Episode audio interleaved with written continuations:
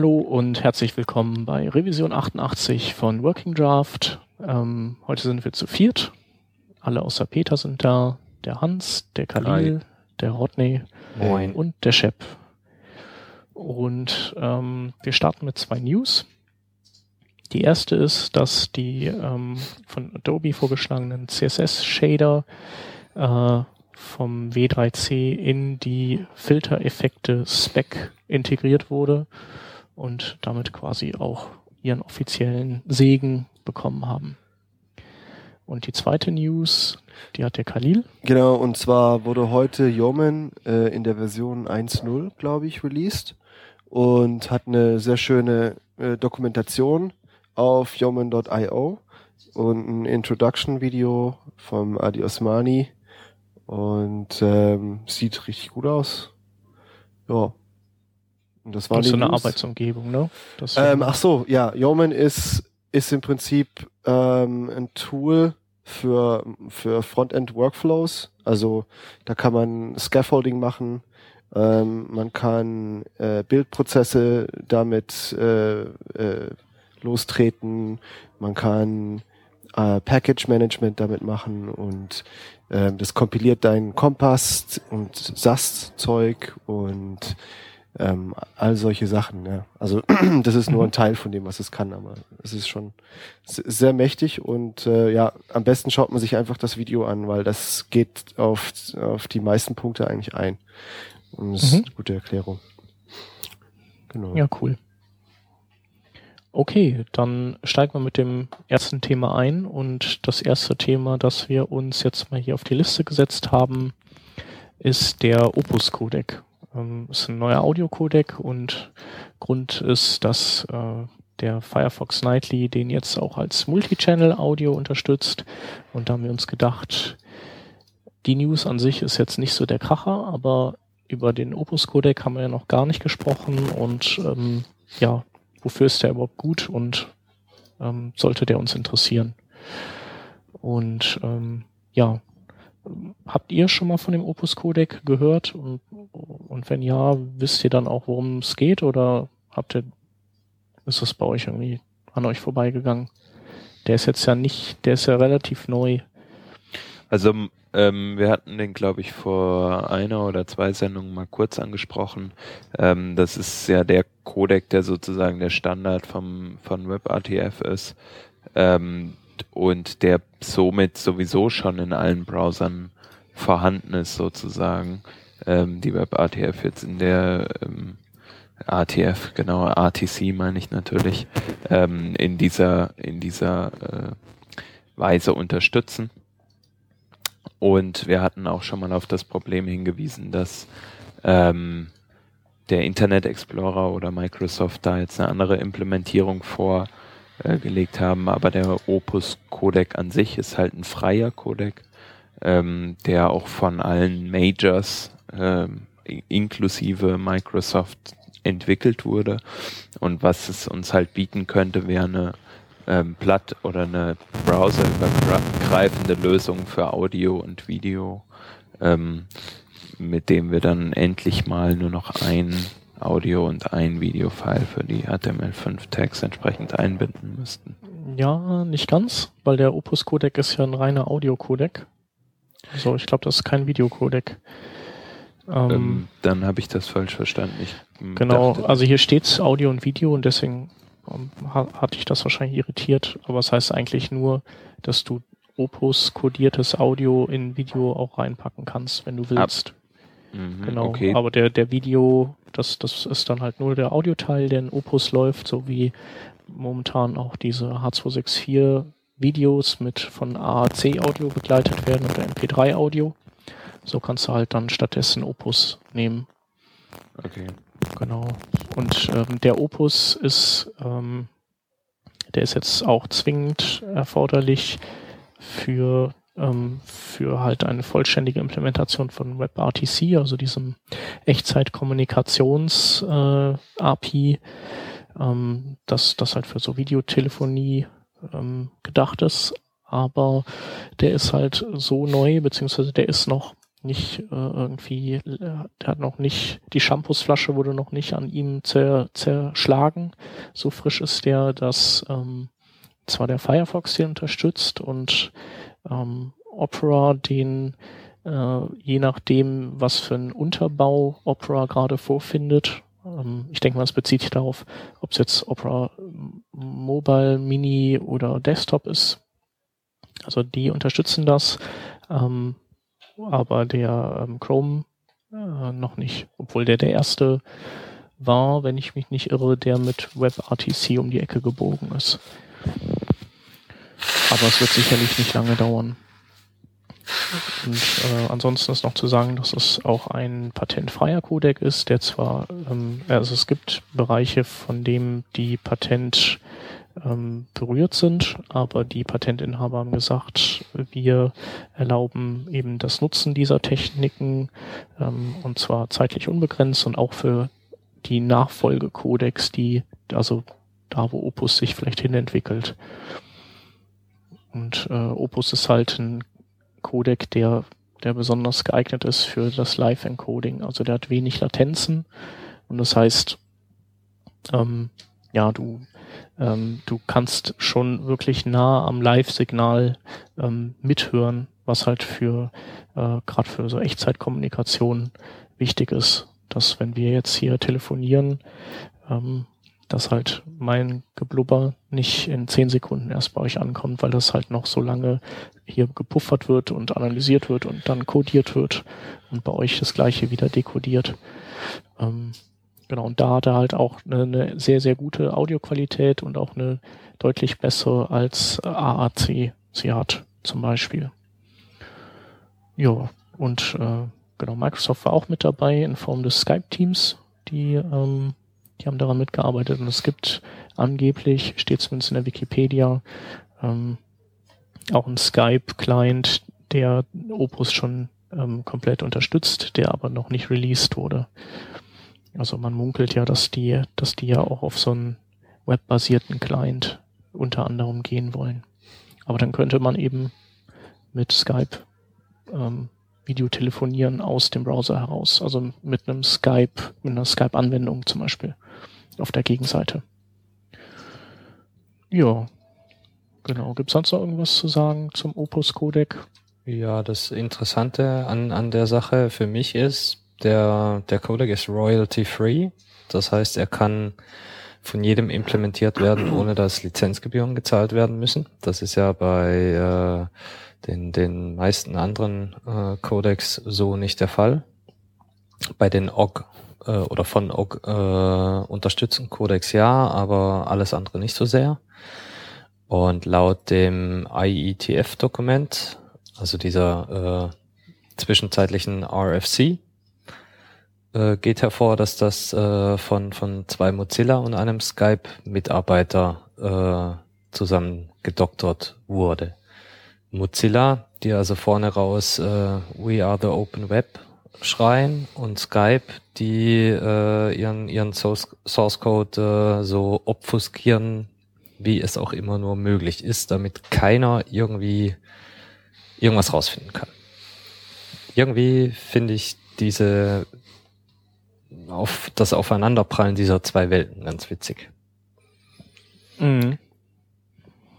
Tja, die saßen wahrscheinlich einfach zufällig im gleichen Boot dann. Aber es ist ja gut, dass sowas passiert. Jojo, auf jeden Fall. Ähm, Im Kontext äh, damit wäre vielleicht Microsofts, ähm, also Microsoft hat ja gesagt, nee, WebRTC finden wir blöd, wenn da ein Codec definiert wird. Vielleicht geht es dann eher in die Richtung, dass die halt sagen, WebRTC kann mit bestimmten festen Codecs daherkommen, aber ähm, dass man vielleicht eine Wahlfreiheit hat. Einfach dann da drin. Nicht das, nur einen. Das ist jetzt nicht so, also das ist das, was ich an der äh, Geschichte nicht so ganz verstehe. Vor wenigen Wochen äh, hat Microsoft doch erst verkündet, ja, Moment mal, WebRTC äh, können wir so nicht unterstützen, weil wir da ja zu wenig Codec-Auswahl haben. der Codec, mhm. der aber äh, Default sein soll, ist von äh, Microsoft oder sagen wir mal eine Microsoft-Tochter, was Skype ja zwischenzeitlich ist, mhm. äh, mitentwickelt beziehen die sich auf das Video-Ding. Vielleicht ist es da wieder dieses, wenn wir H264, ähm, wenn das quasi der Default ist für das Videosignal, dann ähm, dann müssten wir es in unserer Browser implementieren und sobald wir das tun, dann müssen wir jetzt, nee, Quatsch. Wie war das? Andersrum. Hier, Dings, WebM. WebM oder äh, Octheora oder irgendwie sowas. Also Octheora ja. wird, glaube ich, außer Mozilla keiner mehr weiter implementieren. Und der Krieg ist ja immer noch zwischen WebM und äh, H264. Mm, ja, dann wird es wahrscheinlich beim Audio-Codec werden die sich wahrscheinlich einig sein, bei Videocodecs nicht. Aber zumindest heißt das ja dann, ähm, dass wir das, was wir jetzt hier gerade zusammen uns skypen, dass wir das vielleicht dann, dass wir unseren eigenen Working Draft Audio Client bauen können und dann äh, das Ganze darüber abfrühstücken. Über Opus. Ohne Video. Live is live. Ja, okay. Ja, also sollen sie mal ankarren, den Opus Codec. Finde ich gut. Und die Autorenwerkzeuge, die werden wohl auch gerade alle fleißig damit ausgerüstet. Also diese libav und also die FFmpeg Bibliothek und VLC kann es dann auch natürlich und so weiter. Okay, dann ähm, können wir ja uns ähm, zum nächsten Thema weiterhangeln. Ähm, da geht es auch um Video, aber in einem völlig anderen Kontext. Wie ist der denn der Kontext? Der Kontext, der ist nicht, äh, was für Video darüber kommt, sondern wie das Videoelement denn beeinflusst werden kann. Und zwar geht es um die Controls, also so Play, Pause, Knöpfe und Fortschrittanzeige und äh, Spieldauer und solche Sachen. Und eigentlich geht es auch nicht um Video, sondern eigentlich geht's nur darum, dass das Videoelement als Beispiel benutzt wird, um den Shadow DOM zu erklären. Was macht denn der Shadow DOM, Shep? Ja, den hatten wir ja schon ein paar Mal, aber der ist einfach ähm, so cool, dass wir den immer wieder mal reinbringen müssen. Ähm, der Shadow DOM verbirgt im Prinzip einen Wust von äh, Behelfs-DOM-Elementen, die jetzt etwa so ein Videoelement in sich benötigt, um diese ganzen Controls zu rendern. Ähm, die verbirgt halt der Shadow DOM. Das heißt, dieses Videoelement das wir im Quelltext nur als ein, äh, ein solches Video-Element mit vielleicht den Sources drin sehen. Mm, das ist deutlich komplexer, möchte unsere Augen aber nicht beleidigen mit so viel Markup.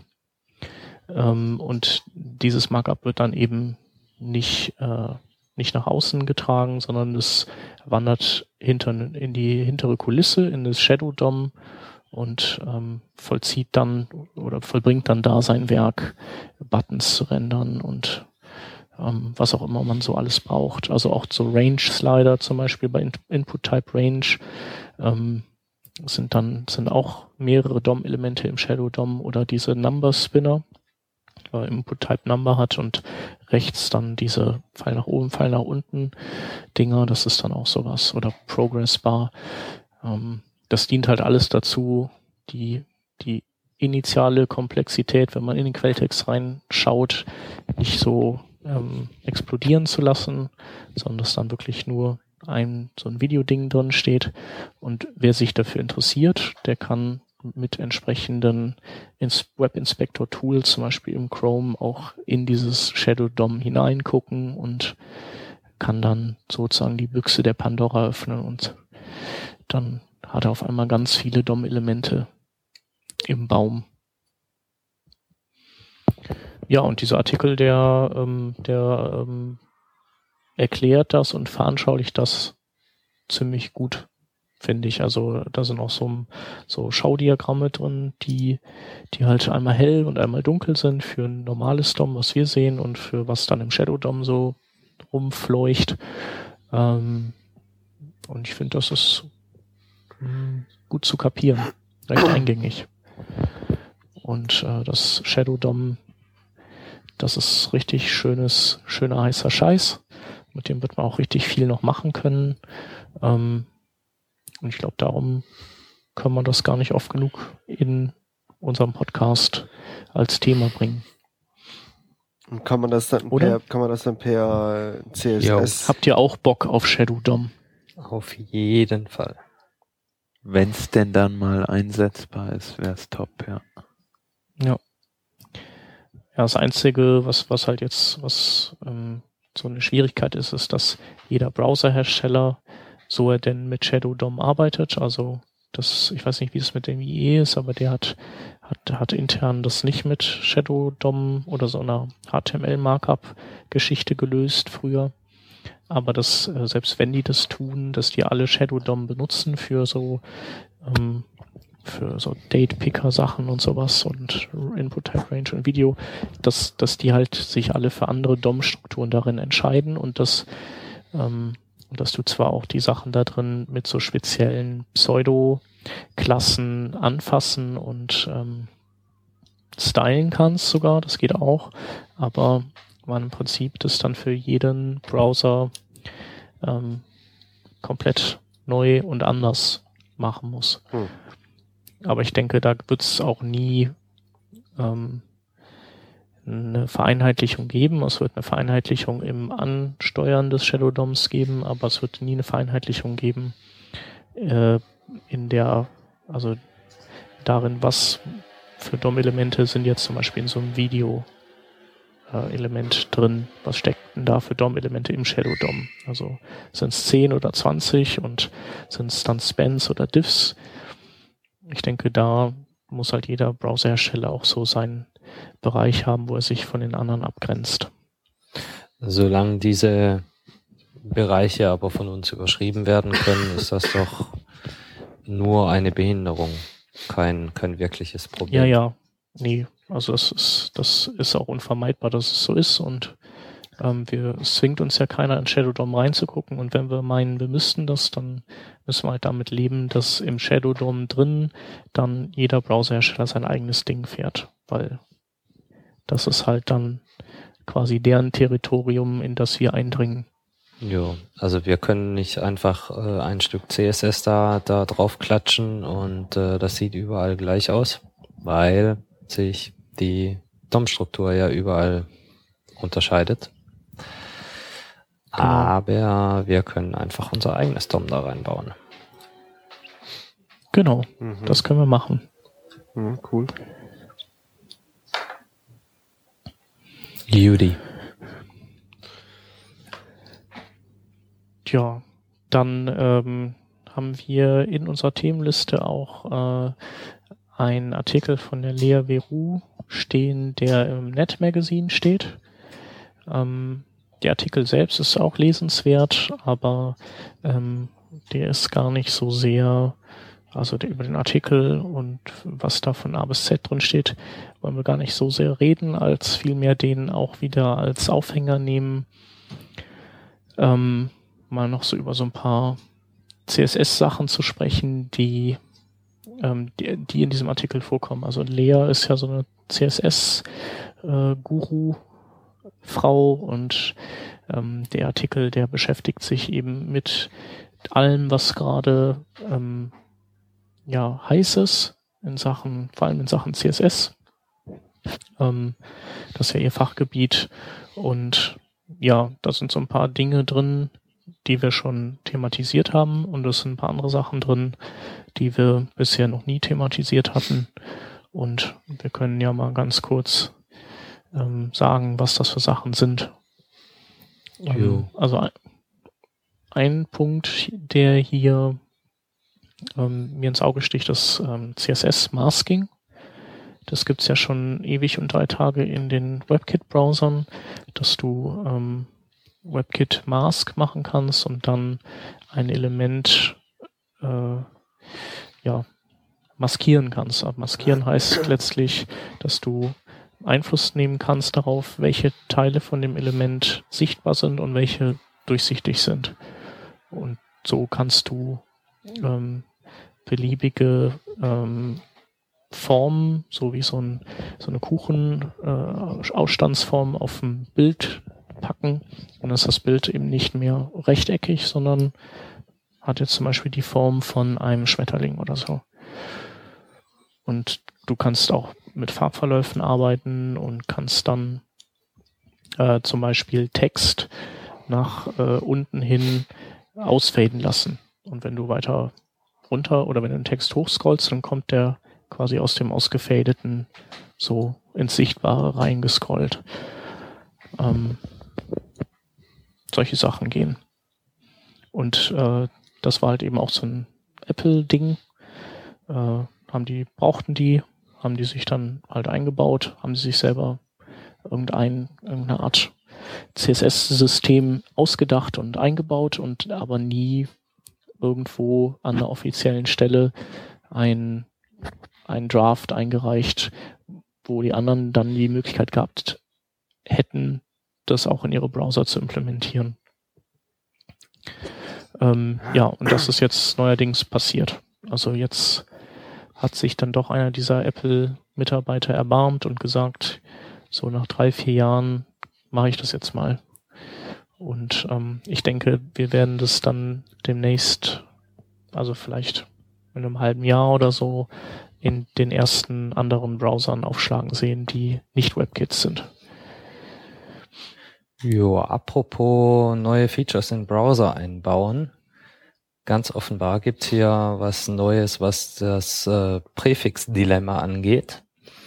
Inoffiziell hat man sich wohl drauf geeinigt, neue Features, also experimentelle Features, speziell im CSS-Bereich, nur noch in den Beta- und Nightly-Builds äh, laufen zu lassen und erst dann in die stabilen Browser zu übernehmen, wenn es äh, drei oder mehr Implementierungen gibt, die quasi gleich funktionieren.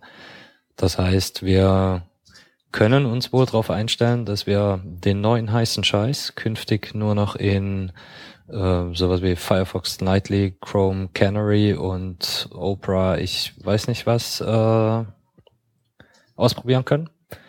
Und erst wenn die das alle ähnlich implementiert bekommen haben, äh, kriegen wir das in die normalen, stabilen äh, Releases. Wobei wir dort dann immer noch die Möglichkeit haben sollen, mit, äh, mit den Vendor-Prefixen auf äh, spezielle Browser äh, Einfluss zu nehmen, um etwaige Fehler auszumerzen oder so. Wobei mhm. das alles noch so inoffiziell und noch nicht ganz ausgegoren ist, muss ich doch sagen, hört sich das nicht ganz dämlich an. Ja, auf jeden Fall. Ist schon okay. Heißt halt, wir halt kriegen so heißen Scheiß oder wir können, äh, wir können unseren Kunden so Bleeding Edge Scheiße halt eben nicht so schnell mehr ähm, andienen wie bisher. Ja, das könnte allerdings auch so ein bisschen, äh, also A wird garantiert äh, bremsend wirken, weil äh, drei Browser dasselbe implementieren müssen. Das ist, äh, ich glaube, kein so ein leichtes und schnelles Unterfangen. Auf der anderen Seite wirst du dadurch äh, auf jeden Fall. Wir, wir brauchen einfach einen dritten WebKit-Browser. Wir haben ja schon Chrome und Safari und dann brauchen wir noch einen dritten. Das ist noch die interessante Frage, ob das dann zählt, wenn, wenn zwei Browser einfach die WebKit-Engine nutzen. Ja, wahrscheinlich nicht. Ja. Apropos, apropos Bleeding Edge. Mhm. Wir können ja noch nicht mal SVG 1 richtig oder 1.1 richtig da arbeitet man schon an SVG 2. Was kann das denn Cooles mehr? Also, ich meine, ich bin ja eh kein Vektor-Grafikmensch. Ich kriege da immer Knoten im Kopf. Aber ähm, ganz ehrlich, ich sehe das gerade zum noch. ersten Mal. SVG ja. 1 ist ja schon so eine riesen, ein Riesenvolumen. Ui. Ich glaube, ich hatte auch mal irgendwas gelesen über SVG 2, weiß aber echt nicht mehr, warum, was, was das kann. Hm, okay. Ähm, ich finde cool ähm, dieses, ähm, diesen Draft über das Intrinsic Sizing, ähm, wo du sowas machen kannst wie, ähm, also du kannst, brauchst keine Clearfix äh, Sachen mehr in Zukunft, sondern du kannst sagen, ähm, kannst du im Element sagen, minimale Höhe, ähm, Doppelpunkt und dann kein, keine Maßeinheit, sondern contain floats. Das heißt also, ähm, anstelle des Clearfixes. Es tut, macht im Prinzip das Gleiche, was wir mit dem Clearfix machen, nur hat es halt eben keinerlei Nebenwirkungen, wie wir zum Beispiel bei Overflow Hidden haben, dass da Drop Shadows dann abgeschnitten werden oder Display Table gibt's ja auch oder man arbeitet mit Pseudo-Elementen oder so. Genau. Ich glaube, ähm, das Height Fill Available ist auch ganz witzig. Das ist auch super cool. Genau. Also, also da hat man ja auch immer das Problem, dass man, äh, dass, dass du ja immer, das braucht ja immer, dass der Muttercontainer eine Höhe hat, damit du dem Kindcontainer auch eine Höhe geben kannst. Und wenn du jetzt zum Beispiel dem Elternelement 100% gibst und einem Padding da drin, dann äh, lass mal überlegen, erzähle ich gerade Scheiße? Ja, ich erzähle, glaube ich, Scheiße. Nee, aber Fill, Fill Available Height finde ich auch total super. Da muss man einfach viel weniger nachdenken. Ich musste mich gerade bei Höhe, Höhenangaben, wenn Margin, Padding und Borders im Spiel sind, ähm, also kann ich mir ein bisschen Linderung mit Box-Sizing verschaffen, aber ich muss irgendwie zu viel nachdenken. Ja. Doch, das sind drei coole Dinger. Dieses With Fit Content ist so die äh, etwas bessere, der etwas bessere große Bruder von äh, Display Inline Block wenn es darum geht, den, den Inhalt an die Breite anzupassen. Ja. Oh, genau. good, good times coming up. Good times. Genau. Und über die anderen Sachen äh, haben wir äh, was über was haben wir nicht gesprochen? Ähm, Adobe schlägt äh, multiple Pseudo-Elemente vor. Das finde ich auch noch ziemlich cool. Also weil Pseudo-Elemente kann man eigentlich nie genug haben. Ähm, die aktuelle, der aktuelle Entwurf sieht vor, dass man eben nicht nur ähm, Doppelpunkt, Doppelpunkt before und sowas macht, sondern dass man halt die Möglichkeit hat, dahinter auch eine Klammer zu setzen und äh, damit die durchiterieren kann. Also zum Beispiel ist Doppelpunkt, Doppelpunkt before, Klammer 2 ist dann äh, ist als dann von der, von der Mitte des Elements ausgezählt. Das erste Before kommt dann links von dem eigentlichen Inhalt des Elements und das Before in Klammern 2 kommt dann wiederum links davon. Und bei, bei After geht's halt auch wieder von der Mitte aus, aber eben nach rechts. Und dann wäre das After in Klammern 2 das Element 2 weiter nach rechts als der Content ähm, des Elements von dem das jetzt das Pseudo-Element ist.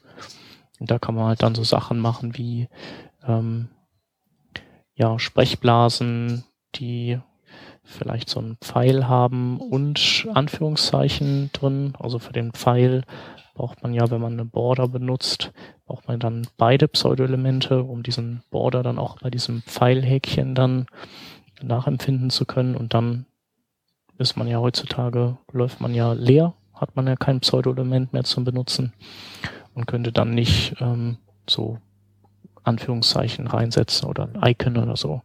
Und das kann man halt dann. Das finde ich echt cool.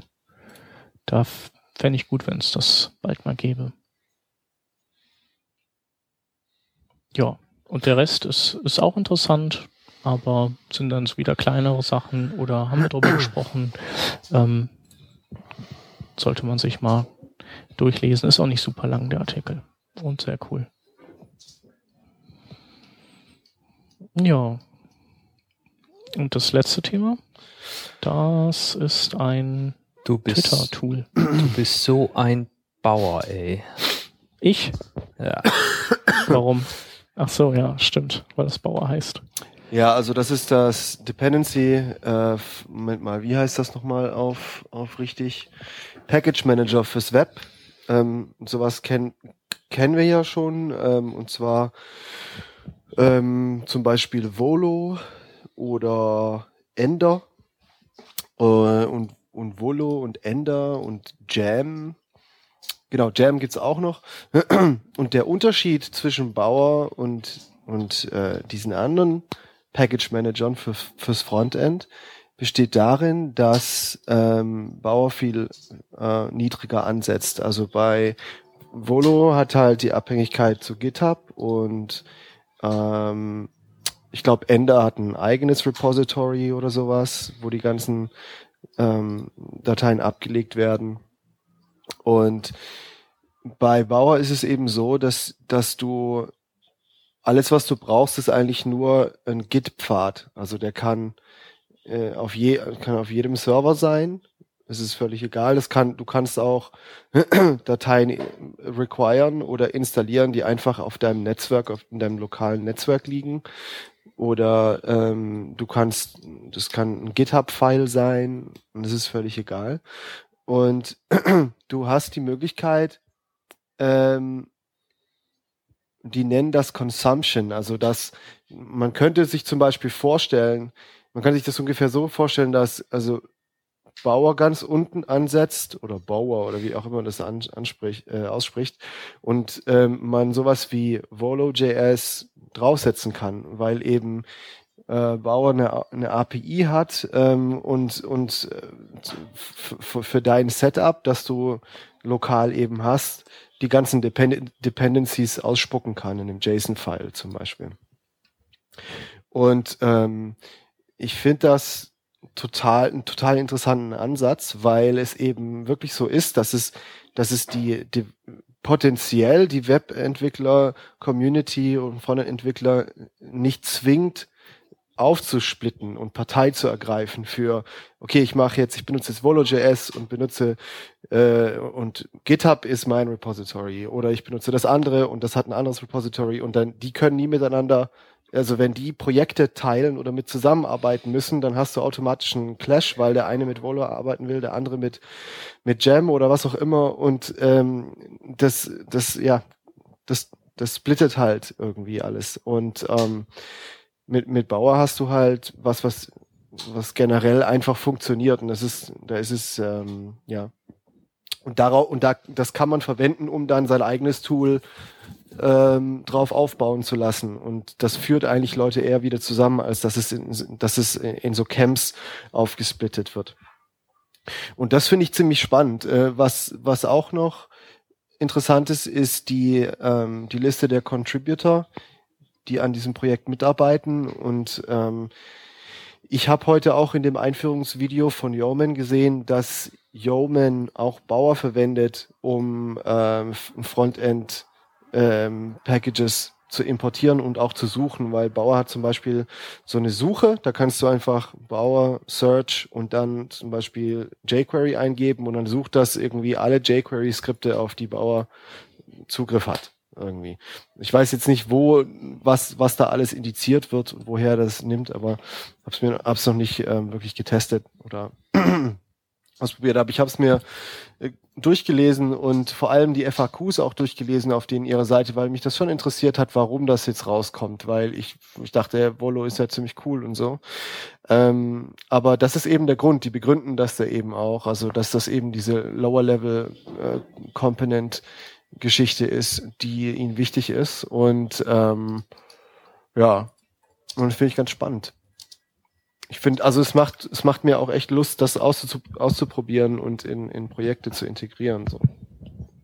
Aber ist das denn Ersatz dann für Volo und äh, kann es sein? Und, okay, ja. weil du ja meintest, Volo kann ja darauf aufsetzen, aber wenn du jetzt genau. so ein so ein so ein Trupp Volo Fans hast, die treffen auf einen Trupp keine Ahnung was Fans, dann nützt denen ja Bower in dem Fall auch nichts. Na, die können halt, was sie machen können, wenn ich das richtig verstehe, ist, dass sie im Prinzip ähm, ähm, definieren können, okay, wir sind jetzt hier die Ender-Fans und wir sind die Volo-Fans. Wir müssen aber zusammen an einem Projekt arbeiten, dass man halt im Repository die ganzen Dependencies über Bauer definiert und äh, Bauer kann eben, wie gesagt, die Dependencies als JSON ausspucken und das kann dann wieder konsumiert werden von Higher Level äh, Tools, wie zum Beispiel okay. Volo oder Ender oder so. Okay. Und aber du kannst es auch, du kannst natürlich Bauer auch äh, exklusiv verwenden und dann äh, einfach ähm, die ganzen Skripte gehen in einen Ordner, der heißt Components und dann kannst du zum Beispiel Require.js verwenden, um, um äh, das dann wieder zu modellarisieren oder zusammenzufassen und zu minifizieren und, und solche Sachen. genau. Ja. Okay. Also finde ich euch ganz cool. Habt ihr da Gedanken dazu? Mm, also ich habe eher selten oder ich, ich glaube eher selten Projekte zu haben, was natürlich auch falsch sein kann, wo ich äh, generell so Paketmanager brauche für JavaScript. Insofern bin ich wahrscheinlich nicht der Richtige dafür. Ja, also Aber ich verfolge das halt Mi- ganz gerne mi- auch. Mi, mi, mi, mi, mi, mi. Volo und äh, wie heißt das hier jetzt schon wieder? Ender Dingens. Bauer. Nee, Bauer. Volo und Bauer können äh, beide auch äh, für, für Nicht-JavaScript-Ressourcen eingesetzt werden. Also das ist eigentlich Mhm. der Knackpunkt, den ich mir da noch angucken möchte, tiefer. Äh, inwieweit ich da tatsächlich irgendwie äh, Ressourcen teilen kann, also irgendwelche CSS-Snippets oder äh, Bilder, vor allem Icons, Zeugs. Mhm. Mhm. Weil die meisten Package-Tools, die, die ich jetzt bisher benutzt habe, die haben das äh, gar nicht mal so toll gemacht. Da erhoffe ich mir jetzt von Bauer ein bisschen mehr. Und dann wird's auch für dich wieder interessant. Shep. Okay. Ja. Ja, für so mm, vielleicht so populäre Mix-Ins oder ja, so als auch als Boilerplate Zusammenzieh-Tool. Ne? Ja, genau. Also da, Ja. das find, dafür finde ich es eigentlich am interessantesten. Das ist einfach nur als so ein, so ein du benutzt, äh, du definierst einmal deine Components, Components JS für für deine ja für, für, für Projekte, also damit du einfach einmal diesen Bauerbefehl ausführen musst und dann zieht das dir einfach alles rein, was du brauchst, um ein Projekt frisch von vorne zu starten und dann ja, und, und du pflegst halt deine Components JS immer, dass das immer up to date bleibt und dann, ja, und dann vielleicht hast du vielleicht noch ein paar Variationen oder so, aber das ist ja ziemlich nützlich, weil dann musst du nicht immer hergehen auf GitHub und die neueste jQuery-Version runterladen und äh, Require.js und noch eine irgendwie die Twitter Boilerplate oder was auch immer. Mhm. ja, auf jeden Fall. Dafür, Stimmt schon. das ist also für, für mich der attraktivste Anwendungsfall. Kannst du, Mhm. kannst du schön was zusammenschustern. Ja. So als Start. ja, ist cool. Ist schon cool. Auf jeden Fall. Yeah. Yeah. Und dann geht's auch schon in die Linklistenrunde. Jawohl. In die Linklistenrunde. Ja, da steige ich doch gleich mal mit ein.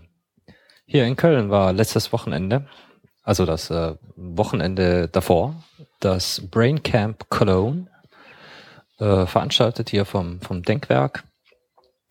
Äh, deshalb auch so ein bisschen äh, in, in komisches Licht und Ruf geraten.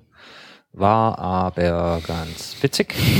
Und es gibt Das ganz viele so tolle Videos. Rotlicht. Bitte? So. Hört sich jetzt an, als würde Denkwerk gegen Google klagen als nächstes und gegen Günther Jauch oder so. Nee, aber irgendwie gab es wohl Kommunikationsproblemchen, sodass dieses kleine Barcamp äh, Mhm. nicht Ja, ganz so gut nee, ich weiß besucht war, wie es hätte sein Ja, das können. war dieses, äh, es ist ein, ist ein Barcamp und Denkwerk. Das passt auch nicht zusammen wahrscheinlich. Ja, genau. Das ist doch So, so, ne? eine, so eine Angestellte. Aber ich meine, alle, die da waren, waren echt richtig begeistert. Richtig, sogar der Frederik. Der ist doch sonst Mhm. nie zufrieden. Ja. Jo. Als nächstes haben wir Unicorn. Ein äh, kleines neues äh, Grunt-Plugin von der Filament Group. Das kleine Ding kann äh, SVG, Icons, Bildchen äh, in, in so äh, ja, PNGs Zieht die aus dem. Ordner raus, ne? Der Ja. zieht die aus dem Ordner raus und der steckt die auch wieder wo rein und zwar in eine? CSS-Datei. Ja. Der macht da nämlich solche, solche Sheets da. solche, solche Style Sheets daraus. Äh, und äh, genau, baut aus deinen Vektorgrafiken äh, alles das, was du brauchst, um in selbst IE6 noch schöne Icons zu bekommen. Wer sowieso schon mit Grunt arbeitet, sollte sich das auf jeden Fall mal angucken. Und dann gibt's noch was Neues von Oprah. Oprah Mini hat, nee, Oprah hat einen äh, Artikel über Oprah Mini und JavaScript veröffentlicht, in dem sie erklären, wie der Opera Mini, also dieses dieser dieser Browser für Feature Phones, die quasi gar nichts können, äh, wie das Ding mit JavaScript umgeht. Wer äh, so ein bisschen für für Asien entwickelt oder irgendwo äh, Äthiopien oder so, der sollte sich das auf jeden Fall mal anschauen. Äh, Deutschland ist äh, Opera Mini jetzt nicht ganz so verbreitet. Ähm, der Rest Aber es gibt ja auch welche, die benutzen den auf dem iPhone sogar. Ja. Tatsächlich. Ja. Kein Scheiß. Und die dürfen den ja auch da deployen, weil das ist ja dann nicht so ein, die verstoßen nicht gegen die Apple-Richtlinien, weil das ist ja dann kein Browser. Das ist ja eigentlich nur ein Bildanzeige-Ding, das sich als Browser vertarnt. Und, und das machen die, um, um Bandbreite zu sparen, oder? Ja, also ich meine, die schicken das halt durch diesen Proxy da durch und äh, sagen halt, wenn, wenn du eine scheiß Verbindung hast, dann kannst du auf dem iPhone, auch auf dem iPhone mit Opera Mini möglicherweise viele Seiten schneller absurfen als mit dem Safari. Ja, nicht, nur möglicherweise. Also äh, Opera erklärt hier ziemlich detailliert und äh, illustriert, wie diese Renderungsprozess funktioniert und wie dieser Renderungsprozess mit JavaScript Rodney, man versteht dich leider gerade nicht. Ich glaube, der Chef muss erstmal übernehmen, bis sich deine Verbindung wieder beruhigt hat. Ja, genau. Also später im, in der MP3 wird man dich wieder hören, aber genau hier gerade bei uns ist dein Sound weggeflogen. Ähm, genau, also der Artikel, der, der erklärt halt, wie das funktioniert und dass man ganz viele Events oder Eventhändler ähm, gar nicht nutzen kann, die man, die man sonst so gewohnt ist. Und dass es eben daran liegt, dass Opera Mini nichts anderes ist als ein äh, serverseitig aus eine serverseitig geparste, gerenderte und JavaScript interpretierte Seite, die dann zu einer Bitmap gerendert wird oder so in der Art zumindest. Das ist nicht ganz eine Bitmap, aber es wird ein Bild gebaut, das wird zu dir geschickt und das siehst du und deswegen kannst du halt ganz viele so Events wie Click, Blur und was, was weiß ich was. Also Click geht, aber Blur ist schon wieder schwieriger bei manchen Elementen. Ähm, nicht nutzen. Und äh, warum das so ist, erklären die und wenn man es weiß, dann kann man damit auch umgehen. Genau. Der nächste Link ist JS-PDF. Das ist eine JavaScript-Bibliothek, die im Gegensatz zu PDF.js, das zum PDFs anzeigen gedacht ist, ist es dazu da, PDFs zu erzeugen. Und die Syntax erinnert mich ein bisschen an die F-PDF-Bibliothek, die es für PHP gibt und möglicherweise ist es einfach die PDF-Syntax. Ähm, und das ist zwar ein bisschen aufwendig, aber klar, verständlich und finde ich cool, wenn man mit PDFs bauen kann. Ja, ja. Und der nächste Link ähm, ist Terrific, ähm, terrifically.org.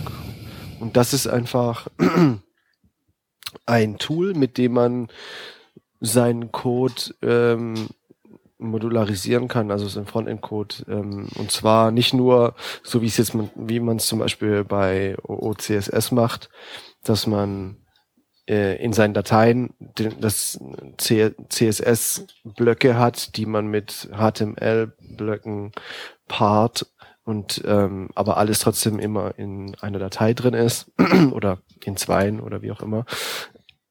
Entschuldigung.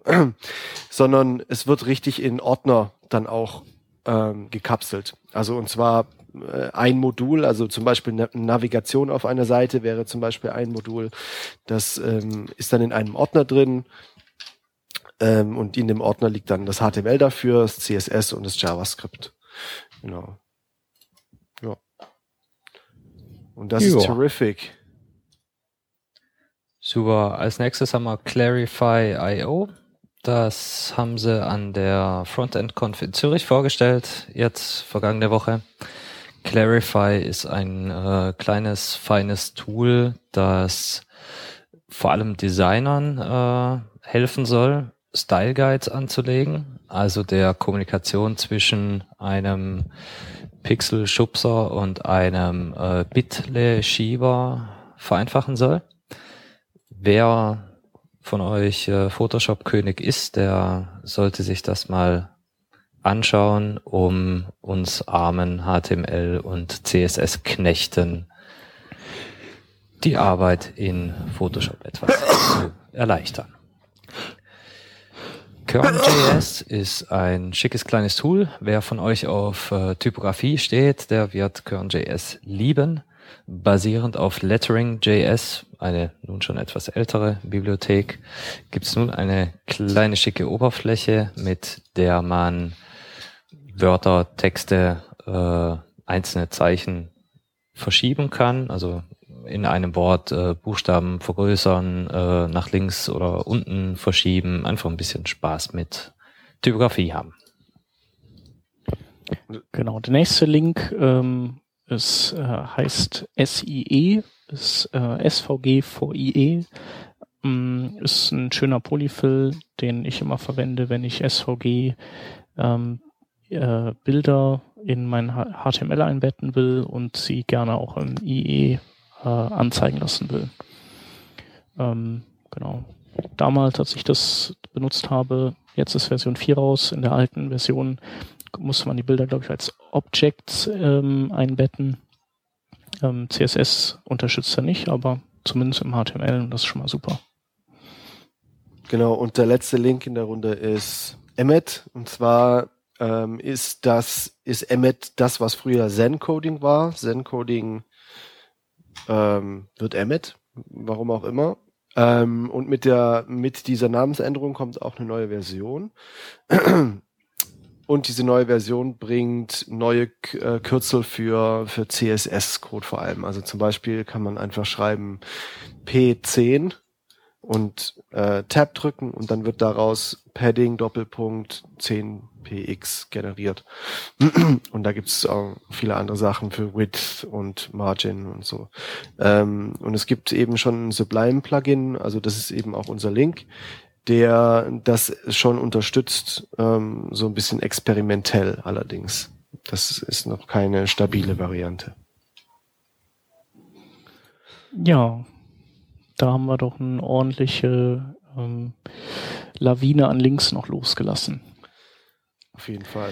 Dann, ja, danken wir unseren äh, Live-Hörern fürs Live-Hören, unseren zehn Leuten im Chat oder vielleicht auch nur fünf und fünf Leuten, die eideln.